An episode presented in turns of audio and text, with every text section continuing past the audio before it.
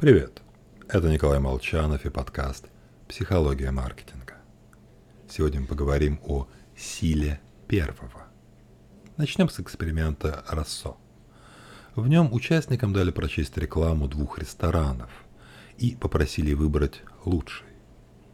Тексты специально сделали максимально похожими. То есть, например, ресторан номер один – входит в число самых элитных заведений в округе. Обед подается при свечах в романтично оформленном зале.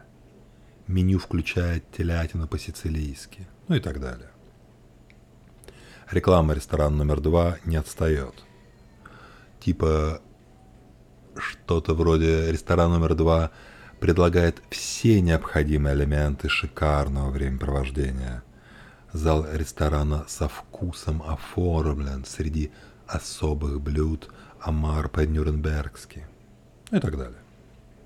Вот когда испытуемые читали весь рекламный текст сразу, то их предпочтения разделились примерно поровну. Тогда описания стали открывать строчка за строчкой. То есть участники сравнивали характеристики попарно.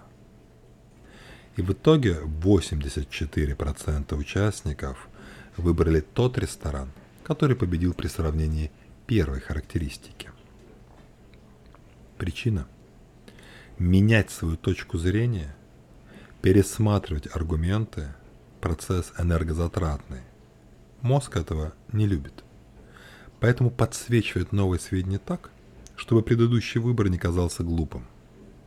Это легко – Практически любую информацию можно трактовать как со знаком плюс, так и минус. Можно решить, что романтично оформленный зал звучит интригующе. А можно, что глупо. А в результате мы уверены, что приняли чертовски вдумчивое решение, ведь нам подошли практически все характеристики.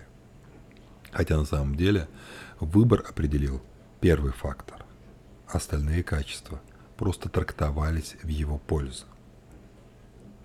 Так что начинаем демонстрацию или рассказ самого крутого, что у нас есть. С вами был Николай Молчанов и подкаст «Психология маркетинга».